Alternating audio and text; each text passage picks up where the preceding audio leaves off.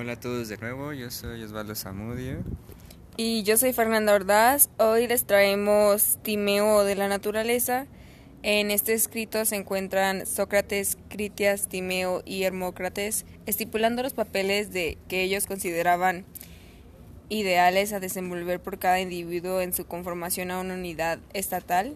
que aunque tratan de encajar todo en un motivo de aparente justicia y repartición equitativa, Pienso que lo que querían que se hiciera a veces incluía enjuiciar a una persona en consecuencia a su idea de ella y no dar oportunidad a una reformación. Probablemente, aunque creían que podían hacer estas separaciones imperceptibles, se hubiera notado ya que eran condiciones de disociación de bueno y malo, y estas son las que más conflictos éticos crean. Entonces se trataba de algo que, que tenían que asentar aún más para que tal vez pudiera por lo menos encaminarse. Igual tampoco es algo inconcebible, porque en la actualidad también se encuentran relevantes separaciones, pero pero de estas nosotros somos conocedores y sabemos que se encuentra la injusticia, entonces tampoco sería un modelo al que ellos apelarían. Y bueno, creo que esto pues en efecto es una idea un tanto eh, podría decirse que incongruente porque en cierto punto eh, Sócrates dice que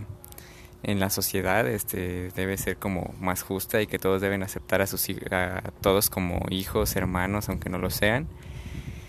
Pero después cuando menciona esa diferenciación entre el bien y el mal, dice que eh, las personas nacidas de, hombres malos pues necesariamente van a ser malas y las buenas van a ser buenas y de ahí pues este hace como esa separación de, de, los malos y los buenos y que después este si de cierto modo un bueno se vuelve malo o un malo se vuelve bueno van a intercambiar lugar y entonces bueno pues creo que ahí de cierto modo ya no es tan justo por lo mismo de que no da oportunidad a que alguien que nació de una persona mala pudiese ser buena, sino que automáticamente la clasifican como mala y pues esto es algo ya un tanto incongruente. Y bueno, aún así con algunas irregularidades, Sócrates sigue concibiendo toda esta construcción de la sociedad como su ideal y los demás concuerdan. Ah, además de esto, después Critias rememora una historia antigua contada por Solón en la que describe una, una forma de gobierno para la prosperidad que, que es basada en una estirpe antigua. Y bueno, en esta historia contada por Critias, eh, habla del viaje de Solón a un reino de Egipto, donde conoce al rey Amasis. Eh, cuenta que en ese reino lo reciben eh, perfectamente debido a que los habitantes del mismo eh, se sienten de cierto modo atenienses también y esto es debido a que en algún momento el rey le platica a Solón la similitud de, de sus leyes con las leyes de la antigua Atenas. Eh, y bueno, entonces Critias menciona que esta historia para él fue muy relevante eh, debido a que lo que platicó previamente con Sócrates sobre su estado eh, le dio esa misma sensación de similitud entre sus leyes, su organización y pues de este modo ellos creen que su organización es algo bello.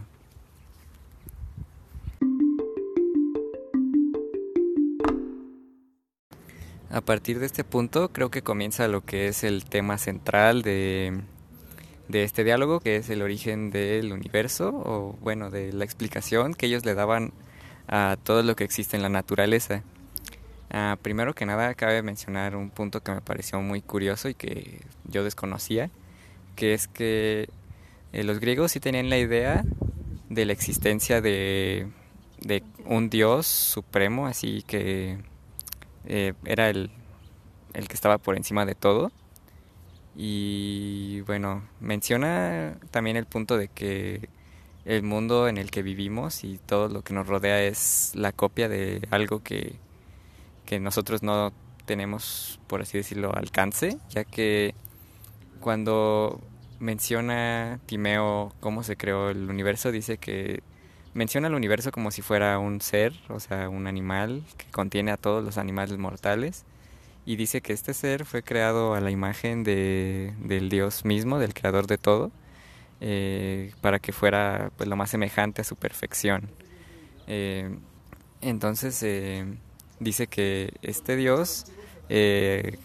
creado por así decirlo a su imagen, crea a los dioses inferiores, que son pues las,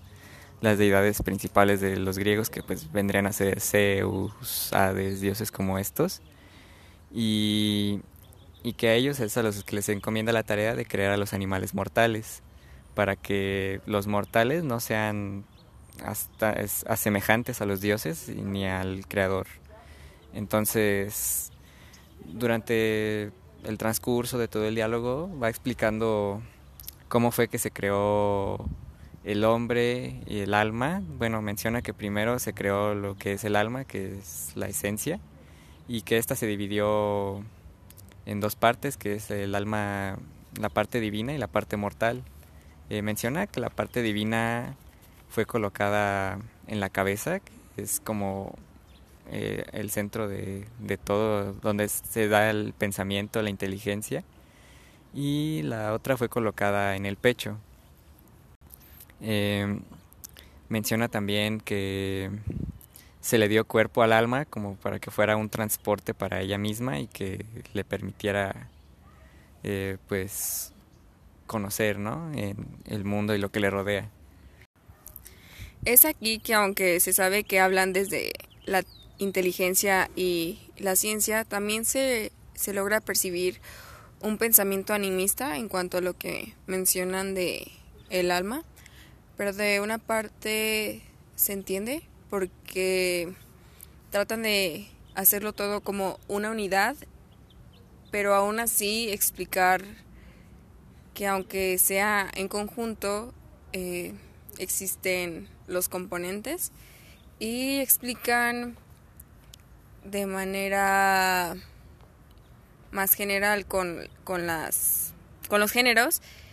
uh, lo que ahora llamamos elementos, y pues tratan de concretar la esencia de cada uno. Y después de esto también hacen mención de, de que Dios para dar la noción al tiempo, destina los días y las noches, que así crean los días, después los meses y los años, y esto gracias a el movimiento de traslación y rotación, pero el tiempo se trata de, de algo intangible que con el que solemos referirnos como fue, será, es, pero son es algo que siempre es, pero nunca llega a ser, como se menciona en los diálogos. Y bueno, este también creo que en este diálogo se mencionan aspectos bastante importantes que a pesar de que eh, en la actualidad eh, pues ya son teorías obsoletas, ya tenemos eh, ahora sí que pues unas bases un poco más concretas sobre de qué se componen las cosas y, y cómo, se, cómo está distribuido el universo. Sin embargo, creo que para estos tiempos tenían ellos unas ideas bastante, bastante concretas, a pesar de que ellos relacionaban eh, la materia y la composición de las cosas con el fuego, la tierra, el aire, que eran como sus elementos base eh, en algún momento sí llegaron a mencionar que existía otra otra cosa que era que no era similar a nada y cuya misión era formarse para darle origen a estos elementos que eran eh, como sus bases. Y bueno creo que con esto estaban un poco bastante o muy, muy cerca de, de lo que sabemos actualmente, que es el átomo, que por así decirlo es la base de toda la materia, de todo lo que existe. Y además, eh, basados en estas explicaciones que ellos daban sobre de qué se componían los elementos, eh, que eran como triángulos y daban muchas razones matemáticas, creo que la verdad tenían unos conocimientos bastante sólidos y a pesar de que hoy en día son erróneos, para, para su tiempo eran teorías bastante, bastante fuertes, bastante con mucha razón, por así decirlo, ya que lo explicaban con mucha certeza. Y además también ah, cuando hablan un poco más sobre el cuerpo humano, eh, a mí me pareció sorprendente que conocieran eh, bastante sobre, sobre este, sobre sus partes, los órganos y la explicación que daban a su composición, sus fines, sus funciones, también era bastante, tenía bastante congruencia y en cuanto a lo que ellos mencionaban sobre las combinaciones entre fuego, aire, agua y, y pues bueno, esto era lo que hacía que, por así decirlo, tuvieran eh, ese aspecto o esa función o cuál era su fin en el, dentro del cuerpo humano como tal. Coincido en que su pensamiento era bastante impresionante y me, me gusta que siempre querían lograr ahondar más en sus ideas y siempre buscar la verosimilidad, acercarse lo más posible a lo, a lo real o o tener conciencia de ello?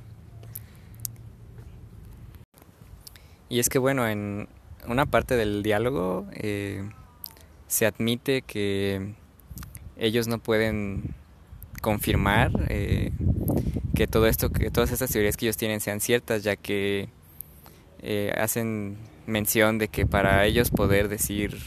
así se creó la vida, así se creó el universo, por eso somos lo que somos, eh, tuvieron que haberlo escuchado de, del mismo creador y por lo pero pues sin embargo estas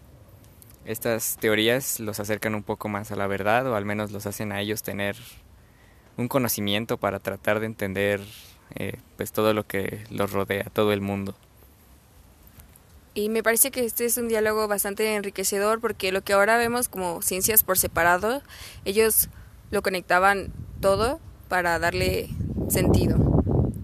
entonces, bueno, aquí terminamos nuestro podcast y nos despedimos por esta vez.